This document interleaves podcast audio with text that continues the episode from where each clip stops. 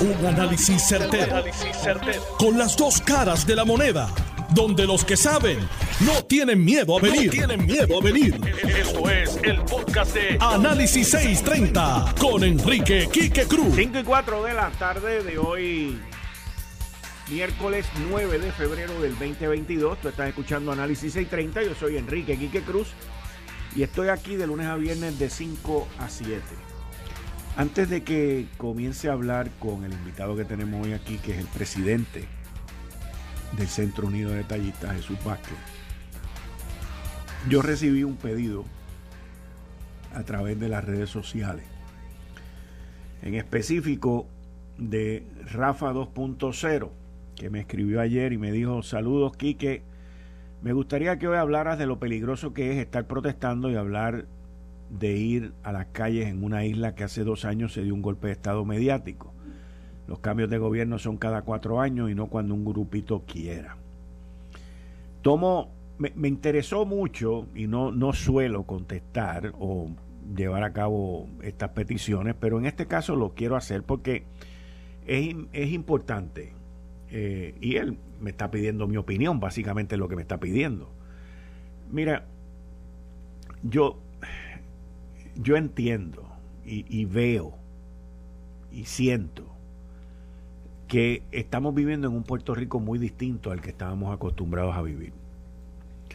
Veo una política de odio brutal que ha sido sembrada desde las elecciones pasadas por unos pseudo líderes políticos que están sembrando ese odio diariamente llamando a todo el mundo pillo y haciendo 20 barbaridades en la calle y creando ese tipo de ambiente político. En definitiva, que el verano del 2019 nos cambió a todos la vida. Pero los que de ustedes son asiduos a este programa se pueden recordar que yo nunca estuve de acuerdo y tampoco nunca le pedí la renuncia a Ricardo Rosselló sí estaba de acuerdo con el proceso de residenciamiento y que fuese juzgado el juicio político allí en la Cámara de Representantes y luego en el Senado. Con ese proceso yo sí estaba de acuerdo. No estaba de acuerdo con el Ricky renuncia porque sabía que íbamos a terminar donde estamos hoy que cada vez que viniera un gobernante se le pidiera la renuncia, se le viniera con el revolú, se le metieran ahí en la calle Fortaleza y hicieran 20 barbaridades. Y gracias a Dios que Carmen Yulín Cruz Soto no es la alcaldesa de San Juan. Pero esos son otros 20 pesos. La realidad que nos ata hoy es que luego de ese evento, pues hay un grupo minúsculo, pequeño, un grupo pequeñito, que agita y que incita a las protestas. Gracias a Dios, la protesta de hoy no hubo ningún incidente de violencia, aún con el irresponsable del Molotov y toda la loquera esa que hizo este aquí. Los que convocaron esta marcha hoy tomaron las medidas y se aseguraron que no ocurriese una desgracia. Y me alegro y los felicito por eso. Porque si se va a protestar, si se va a marchar, que se haga sin poner en peligro ninguna vida. Porque eso es lo más importante. Ahora, la peligrosidad de que esto esté ocurriendo, lamento decirles mi opinión, de que esto lo vamos a ver más a menudo. Estas son cosas que se ven cuando hay un gobierno del Partido Nuevo Progresista. Aquí en el 2013, en el 2013, el Partido Popular Democrático le bajó las pensiones a todo el mundo que le dio la gana. Masacró la seguridad de Puerto Rico con la policía intentó bajarle las pensiones a los maestros y a los jueces.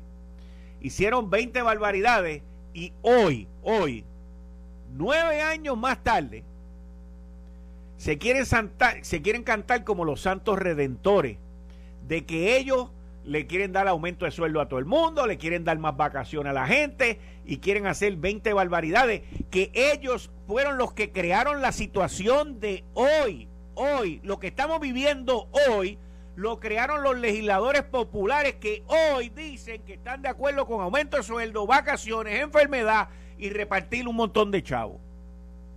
Y ellos están haciendo eso porque quieren borrar la historia de Puerto Rico. No hay quien borre la historia de Puerto Rico. No hay quien la borre. Ellos fueron los que le quitaron las pensiones a los policías. Ellos fueron los que trataron de quitarle las pensiones a los maestros. Ellos fueron los que se lo trataron de hacer a los jueces. Ellos fueron los que nos metieron un IBU de 11.5%. Ellos fueron los que nos metieron tres cruditas hoy.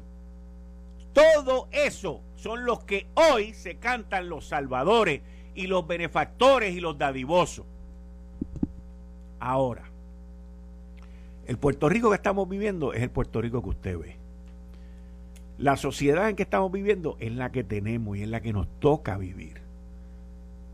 Lo que sí no podemos hacer nosotros, y me refiero a los que somos un poco más responsables que los irresponsables, es incitar a la violencia, incitar al paro, incitar a huelga cuando no hay razón de. Los servidores públicos tienen un reclamo sincero, necesario. Sincero y necesario. El problema que nosotros siempre hemos tenido es la mala paga.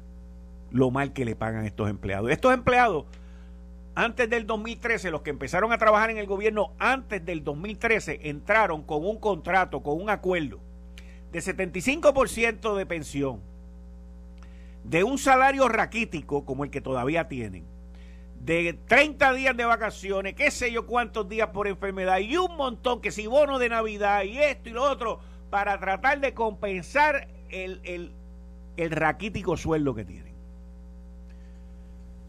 Y hoy nos topamos con este problema de que del 2013, bajo la administración de los populares, la legislatura popular, Senado y Cámara decidieron cambiarle ese contrato a esa gente.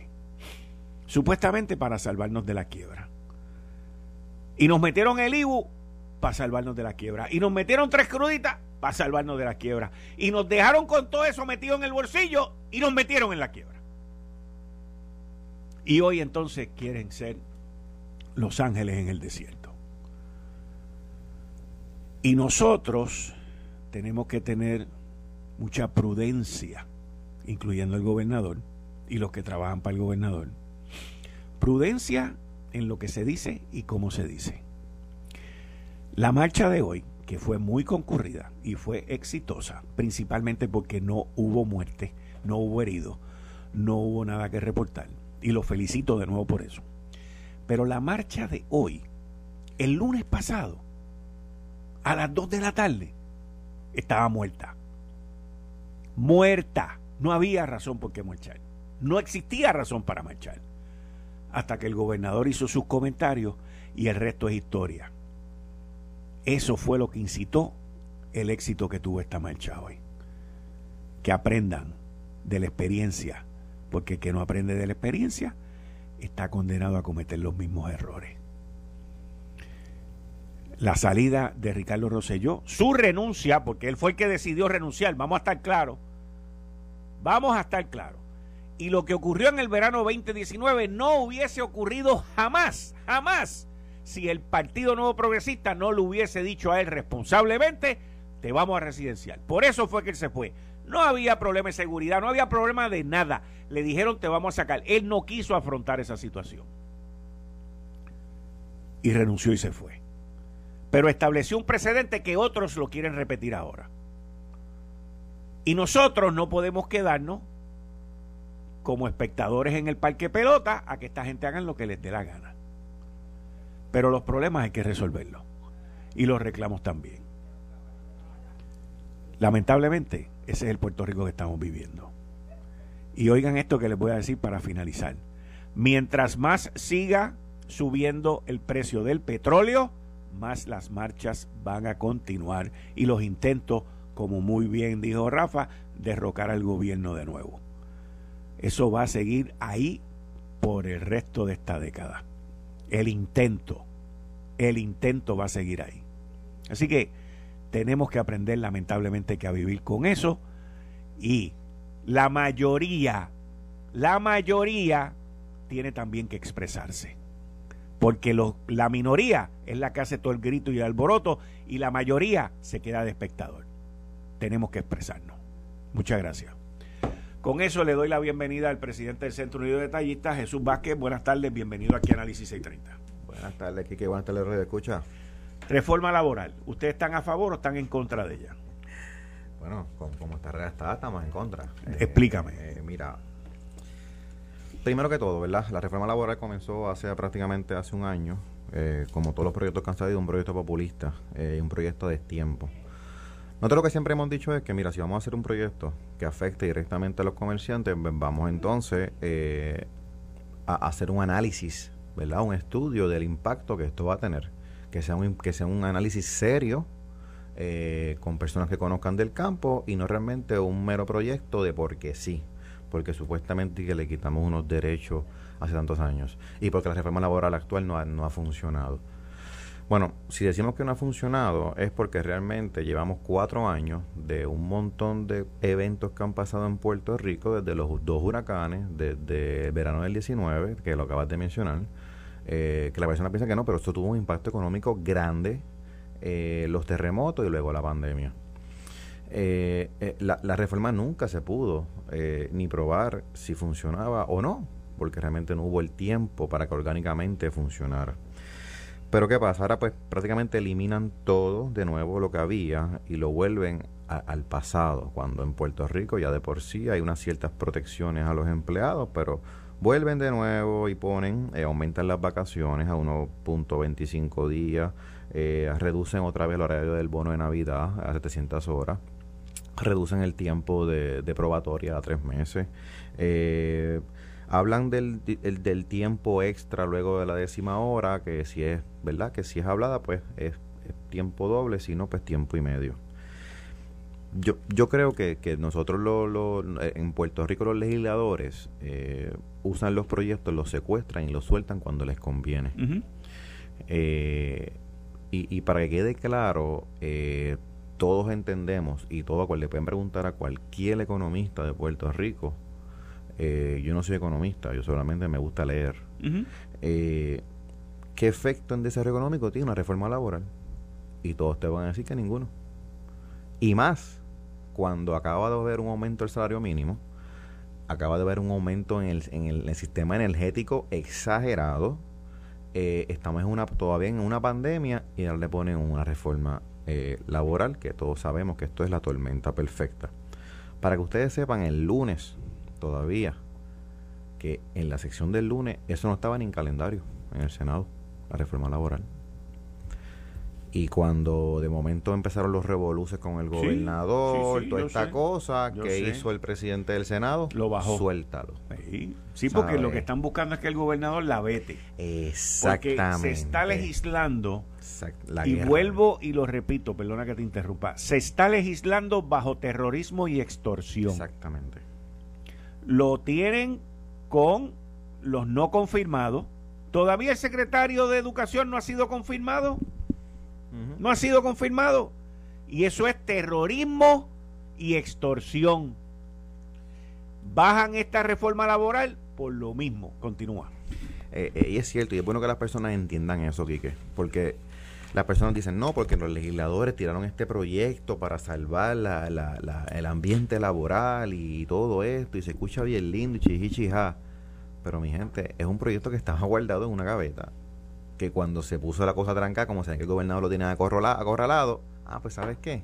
Como el, el gobernador había pedido unos cambios que no se los dieron no están incluidos. No están incluidos. Ellos dijeron que sí. No, el gobernador dicen que, que, que muchos están en el proyecto que presenta el gobernador de ejecutivo. Dicen que muchos están y no, no están, como el tiempo probatorio, ¿verdad? Lo de la, la paga doble. Bueno, ellos, ellos alegan que el tiempo probatorio es tres y con una posible extensión a seis. Anteriormente eran nueve meses. Nueve. Yo personalmente te digo. Eso es mucho. Eh, nueve meses es mucho. Sí, mucho, yo estoy claro en eso. Tres meses era muy corto. Eh, el, número era seis. Y el número era seis. Exacto. Y yo entiendo, según lo que yo leí, yo no me he leído el proyecto, según lo que leí de noticia, son tres meses y puede ser añadido tres meses más con...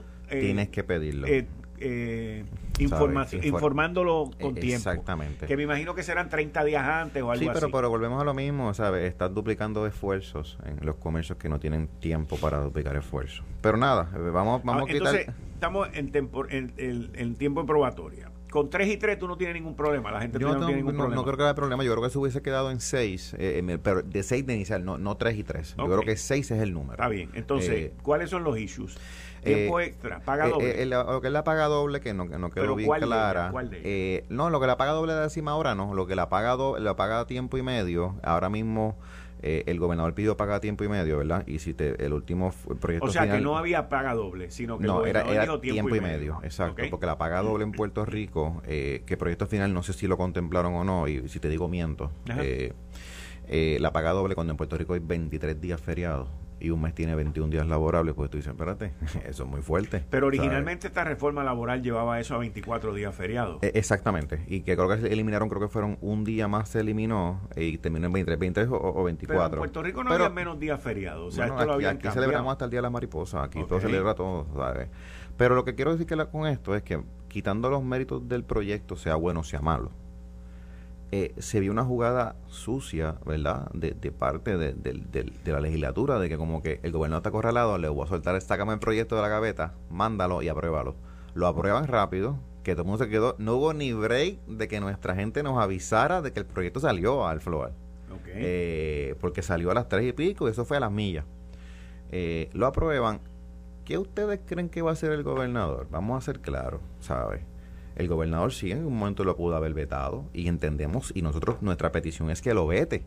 Queremos que lo vete.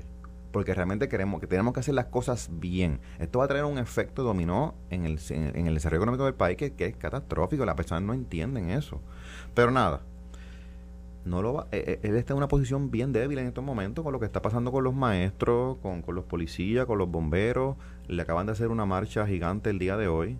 Eh, y prácticamente él está en una posición sumamente frágil, ¿sabe? Él, si él se veta ese proyecto, eh, eh, prácticamente pues que las personas van a seguir castigándolo.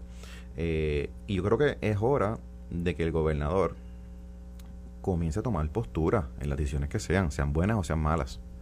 y, y, prácticamente dar cara y afrontar lo que está pasando, las consecuencias sean buenas o sean malas. El vetar un proyecto en estos momentos que a lo mejor para él políticamente será incorrecto, pero para el país es lo correcto. ¿sabes? Porque estamos hablando que eh, el sistema ahora mismo del país económico está sumamente afectado. Llegaron demasiados cargos a la vez. Y no tanto, el aumento del salario mínimo es uno, pero el aumento del salario mínimo no es porque aumentó de 7.25 y 50. Es el sistema de escaleras que eso crea en todos los negocios, que el que estaba a ese precio, pues tiene que aumentarle más porque dice, pero espérate, yo no estaba al mínimo. Y todo ese efecto escalera es el que realmente afecta a la economía del país. Eh, y, prácticamente aquí el que grande se afecta, grandemente se afecta, es el pequeño y el mediano, ¿sabe? Que no tiene la capacidad financiera. Pero ellos alegan que, por ejemplo, el bono de Navidad... Que lo, único. Que, que, los pequeños comerciantes pues van a pagar menos. No es que van a pagar menos, es que van tienen más horas. En vez de 700 son 900, ¿sabe? Pero todos sabemos que el pequeño y el mediano comerciante en Puerto Rico mete full time a todos sus empleados no nosotros no tenemos la capacidad de tener una rotación, de estar dándole 10 horitas, de part-time. Exacto, eso lo pueden hacer los grandes. Pero nosotros no, yo no tengo un departamento de recursos humanos para estar jugando con este Game 4, para jugar con los tiempos y yo no tengo eh, tengo tantas cargas ahora mismo en el negocio que tiene uno acá en Puerto Rico que no hay tiempo para eso. Yo creo que yo, el, pequeño comerciante crea una familia y todos, todos cumplen con todas las horas, con todo lo que es requisito. Pero todos sabemos que todos van a cumplir más de 900 horas. O sea, era como lo que estaba antes y como quiera cumplían. Pero realmente aquí lo que siempre estamos viendo es que yo no he visto todavía un año un proyecto que digan esto es a favor del pequeño y mediano comerciante. Todos los proyectos es como que destruyelo, eh, prácticamente vamos a hacer productos populistas, vamos a aumentar el salario, vamos a hacer reforma laboral, eh, vamos a meter ahora el, negociado de transporte, que es otro más que está corriendo por ahí, un reglamento que pasó prácticamente por debajo de radar, eh, vamos a aumentar la luz. ¿Qué más? ¿Qué más? Cuando tenemos una inflación prácticamente de un 5.7%, ¿sabes? No, no hay manera que este país se siga sosteniendo. Y, oye, en el 2021 cerraron 4.600 negocios. El, un 2021 con ayuda federal, con, eh, con, con estímulos, no sé cuántos billones, 60, 70 billones que entraron al país en diferentes maneras. El 2022 eso no existe. El 2022 no hay ayuda, no hay estímulo, solamente está el crédito por hijo que el que tenga deuda en IRS pues se va a ir directamente a pagar la deuda y lo que te sobre es lo que te, lo que te van a dar. Eh, ¿Sabe?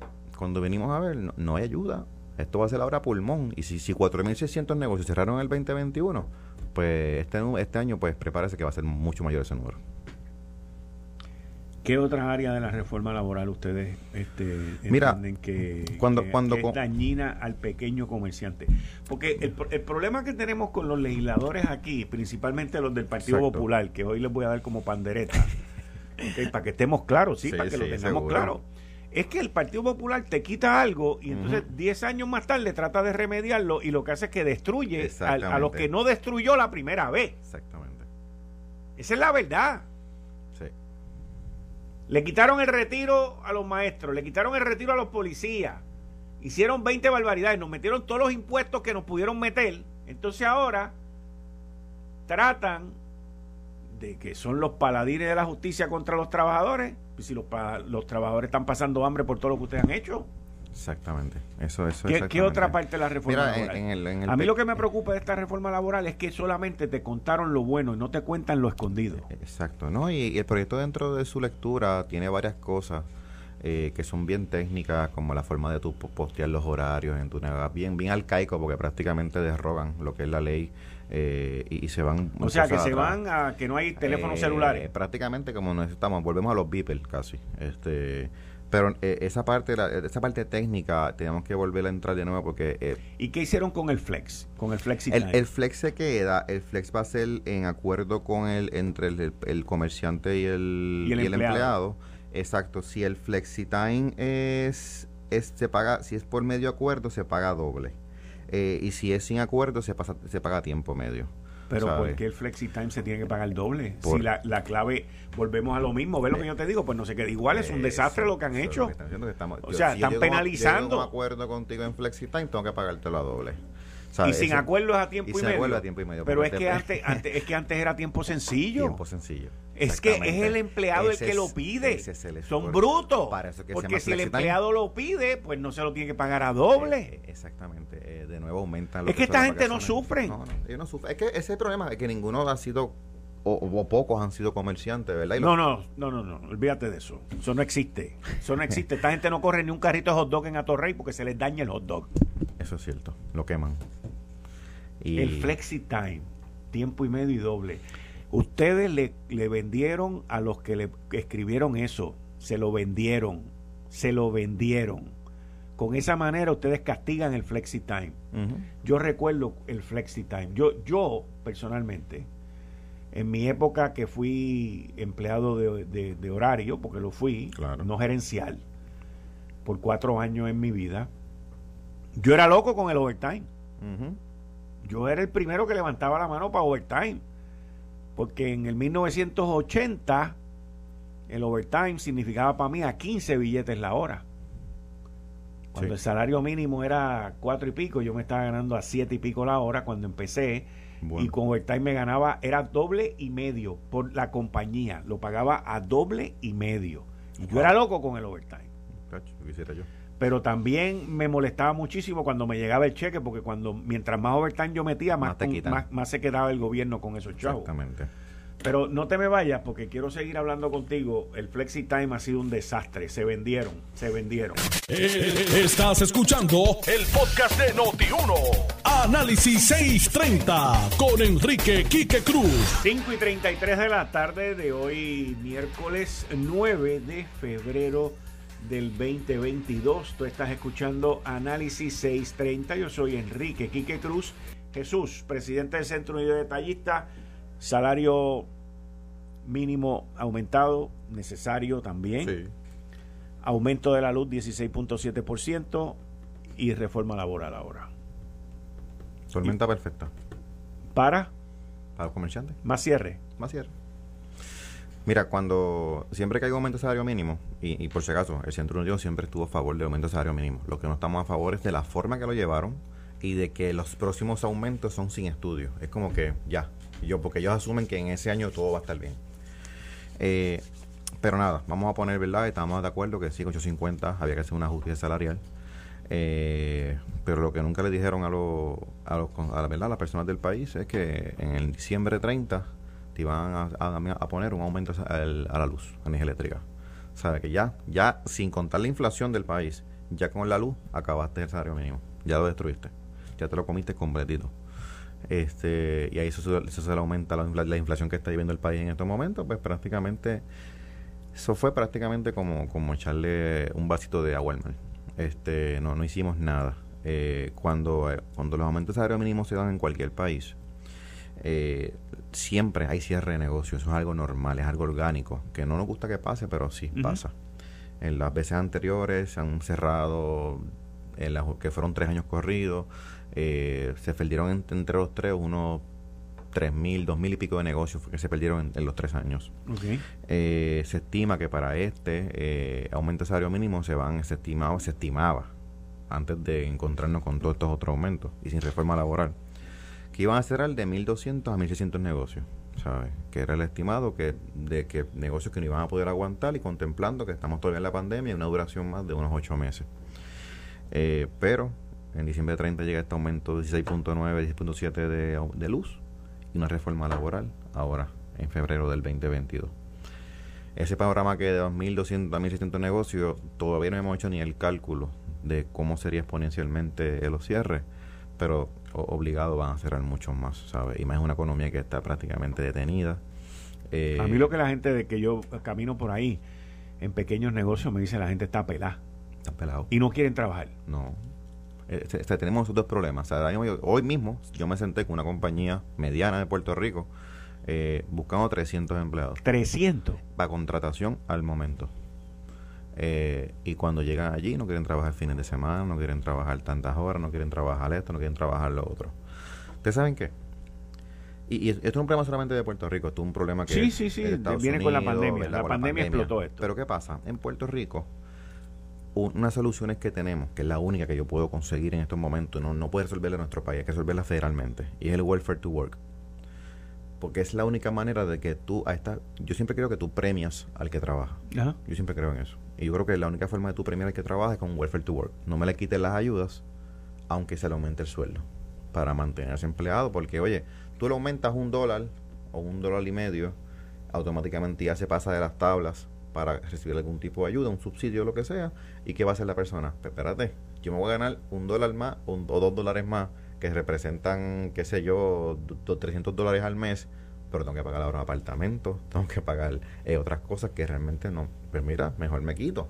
Por eso es que todos estos restaurantes que han aumentado sus salarios a 9.50, a 9.950, mucha gente no los coge porque se pasan de las tablas de, de, de las ayudas este, estatales y si no tenemos un welfare to work en Puerto Rico. ¿Y qué es necesario para que tener el welfare eh, to eh, Prácticamente eso, eso se, se, discute en el Congreso, ya se le ha escrito a Jennifer González. ¿Y que los diferentes ha dicho algo al respecto? Eh, bueno, ha dicho que como, como todo, ¿verdad? Lo, lo, vamos a trabajar, vamos a analizarlo, ¿verdad? Pero esos análisis pueden tomar años y no, no tenemos años para analizar. Tenemos que tomar decisiones concretas y rápidas eh, para que esto corra. Jesús, muchas gracias por estar aquí en Análisis. A la orden siempre aquí, que buen día a todos. Y aquí a tus órdenes, muchas ah, gracias. Si descubres algo más en la reforma laboral escondida, me lo envíe y me lo dejas saber. Muchas gracias. Y ustedes escucharon a Jesús Vázquez, del Centro presidente del Centro Unido de Tallistas en Puerto Rico, y representa a muchísimos pequeños comerciantes en esta isla. Y miren, aquí se está legislando con extorsión y con terrorismo. Punto, punto. Al día de hoy, febrero 9 del 2022, todavía, todavía, la delegación del Partido Popular en el Senado no ha bajado el nombramiento del secretario interino de Educación, Eliezer Ramos Pared. Una de las discordias que surge hoy por parte de la presidenta de la Federación de Maestros de Puerto Rico, Mercedes Martínez, es que ella quiere, le pide al gobernador que vete, que vete la resolución de la Cámara, entiendo que es la 278, en donde Tatito Hernández, Juan Zaragoza y Jesús Santa proponen un pago expedito a, a los bonistas, a la deuda de Puerto Rico. Y eso, pues ha creado un malestar ante los que estaban marchando hoy. Pero no se lo dijeron a Tatito, ni se lo dijeron a Jesús Santa, ni se lo dieron a Zaragoza. Fueron a Fortaleza a pedir que hagan este cambio. Interesante cómo se dan las cosas en esta isla. Bueno, en línea telefónica, como todos los miércoles, la licenciada Zoe Lavoy. Licenciada, buenas tardes. Bienvenida a Análisis 630. Qué bueno, muchas gracias. Buenas tardes, Kike. Saludos a ti, a los compañeros y compañeras allá en Noti1 y al público que te escucha. ¿Cómo, ¿Cómo ha visto usted de las inundaciones de este fin de semana para acá a Puerto Rico? pues mira, desde el punto de vista de que muchas cosas están pasando en Puerto Rico, las inundaciones te tengo que decir que me frustran. Yo recuerdo estar en, en Fortaleza y, trabajar en, cómo íbamos a, agilizar el, el trabajo, valga la redundancia, para eh, evitar las inundaciones. Entonces eran mirando en muchas ocasiones los cuerpos de agua que no provocaran que se salieran de su cauce y provocaran las inundaciones, etcétera.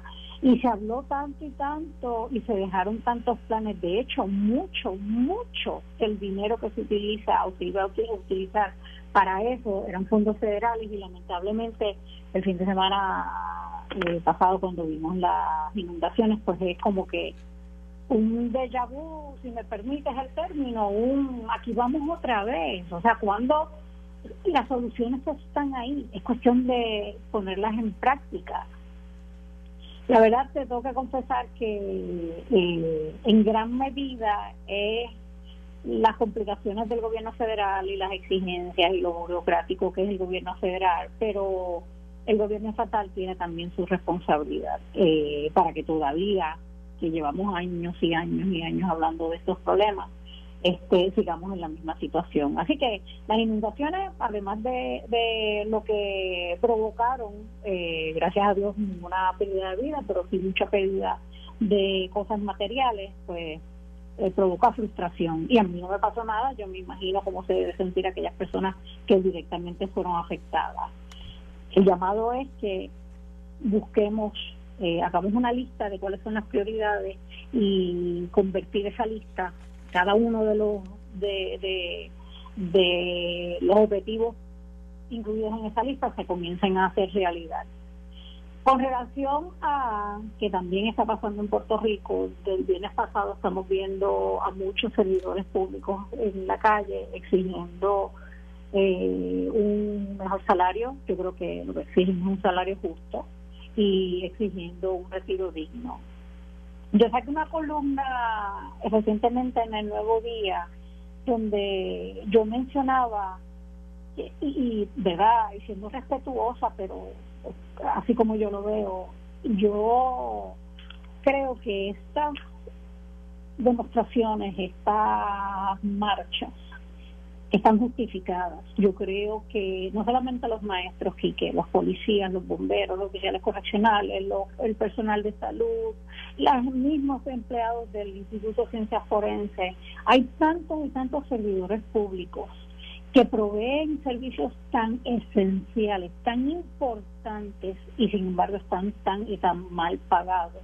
Y encima de eso, además de que están mal pagados, muchos de ellos eh, eh, van cuando se retiran después de servir 30 años eh, al pueblo puertorriqueño, pues su retiro es uno que los lleva a muchos de ellos, muchas de ellas a la pobreza. Sin embargo, yo creo que ante esto hay que ser bien responsable. Eh, cuando se cuando se dice, sí, sí, vamos a darle los aumentos. Yo creo que hay que darle los aumentos. Lo que yo no estoy de acuerdo es en la forma en que se está haciendo esto. Porque, y me explico, la, la realidad de Puerto Rico es que nosotros, los legisladores y el Ejecutivo, por años, fueron tomando decisiones que poco a poco nos llevaron a la quiebra que vivimos en Puerto Rico. Fueron decisiones, y, yo estoy, habiendo estado allí, que yo te apuesto a ti, que la mayor parte de los legisladores y legisladoras ni sabían por lo que estaban votando, no sabían las consecuencias de las cosas que eh, por las que estaban votando. Habían unos que sí, eh, y unas que sí. Pero esa falta de, creo yo, sentido de responsabilidad nos llevó a donde estamos. Ese coger prestado para poder dar unos aumentos o para poder satisfacer las exigencias de quienes después le deberían a ese político su voto. Eso es lo que yo creo, que cuidado con que no estemos cayendo en lo mismo. Acabamos de conseguir eh, que el Tribunal Federal, el Tribunal de Quiebra, apruebe un plan de ajuste, que tiene un montón de cosas que yo hubiera preferido que no las incluyera, pero tiene el resultado final, o debe tener el resultado final de que nosotros salimos de la, de la quiebra y ahora sabemos, como bien decía eh, uno de los representantes, ahora sabemos exactamente cuánto es que tenemos que pagar. Y yo lo que me pregunto es por qué los, los aumentos de salario que se están dando, que se están hablando de dar, se están eh, decidiendo sin haber hecho el ejercicio que yo creo que sería el, el responsable antes de aceptar o antes de decir si te voy a dar tal, tal aumento. Yo creo que el, el ejercicio tiene que ser ver el presupuesto del gobierno de Puerto Rico como un todo, ver cuáles son los gastos, ver cuáles son los ingresos, incluyendo obviamente entre los gastos el pago de la deuda, porque, ¿verdad? Es una de las partes principales de por qué hemos salido de, la quiebra. Eh, y luego de hacer esa matemática, y, obviamente aquí que estoy diciéndolo de una forma bien eh, básica, eh, sé que, requiere mucho más trabajo del que yo estoy describiendo, pero en términos generales, vamos a poner los gastos de un lado, los ingresos de otro, y entonces vamos a ver a qué no, cuando estamos, a qué nos da, si nos da un sobrante, y si da un sobrante, que yo esperaría que sí diera, entonces ese dinero identificado, no porque quiero que ojalá llegue, no, no, no, ese dinero que se identificó como, en efecto, como que en efecto lo vamos a tener, entonces ese es el dinero que se utilice para dar los aumentos. Y ¿Cuánto aumento? Pues eso va a depender de las necesidades y las circunstancias de cada uno de los grupos de los servidores públicos. Yo escuchaba al representante del presidente de la Cámara, Pedro Hernández José días, decir que ellos iban a radicar dos resoluciones. Una era para que el gobierno, el Ejecutivo específicamente, hiciera público el plan de clasificación y retribución del Ejecutivo, que yo creo que, claro que sí, que lo, que lo tiene que hacer público. Así que con eso yo estoy de acuerdo. Pero a mí me preocupó muchísimo eh, la segunda medida legislativa que comentaba el presidente de la Cámara, de que iban a presentar eh, legislación para que las cláusulas económicas de los convenios colectivos, ahora los sindicatos pudieran sentarse a la mesa a negociarlas con los patronos. Tú, enmiendas la ley, esas cláusulas económicas dejaron de, ser eh, parte de, de, las negociaciones entre los sindicatos y los patronos desde el 2009 por la situación económica que Puerto Rico vive. Pero entonces tú de inmediato dices, ok, de ahora en adelante van a poder negociar. ¿Cómo van a negociar? Si nadie sabe, todavía nadie sabe cuánto dinero en efecto tiene. Yo fui secretaria de corrección, yo no me imagino, yo sentada negociando con sindicatos cuánto va a ser el aumento y cuáles van a ser los beneficios que le voy a poder dar, si yo en efecto no sé cuánto, con cuánto cuento. Entonces, yo creo que eso es lo que resulta, eh, esa promesa o esa eh, eh, esa, ese beneficio de ahora sí van a poder negociar las cláusulas económicas, yo creo que termina en promesas huecas o en volver a caer en lo mismito que nos llevó a la quiebra. Y por eso yo pido, a, y no solamente a, nivel de la legislatura, a nivel de, también del Ejecutivo, cuidado.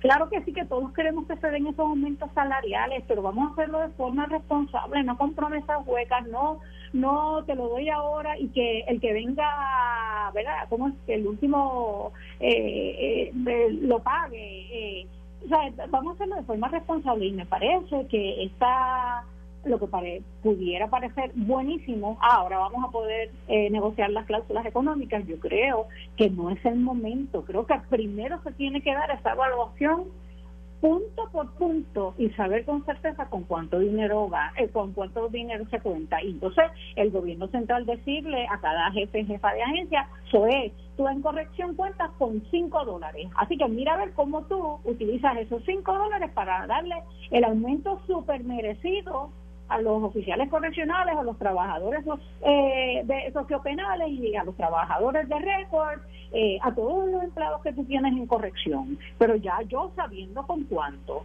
Por el otro lado, el aumento de los maestros. ¿Quién no se alegró cuando Pedro Pierluisi, gobernador de Puerto Rico, salió y dijo, ¿saben qué? Encontré el dinero de ahora en adelante, eh, de junio, ¿verdad? De, del primero de julio en adelante, que empieza el próximo año fiscal, los maestros van a recibir mil dólares adicionales mensualmente en su cheque. Espérate un momentito, espérate, un momentito, espérate un momentito. ¿Quién no se alegró? Aguántate ahí, porque tengo que ir a un compromiso que tengo. No te me vayas, por favor. Pero el punto es, ¿quién no se alegró con los mil dólares de los maestros? Esto fue el, podcast de Notiuno. Análisis 630 con Enrique Quique Cruz.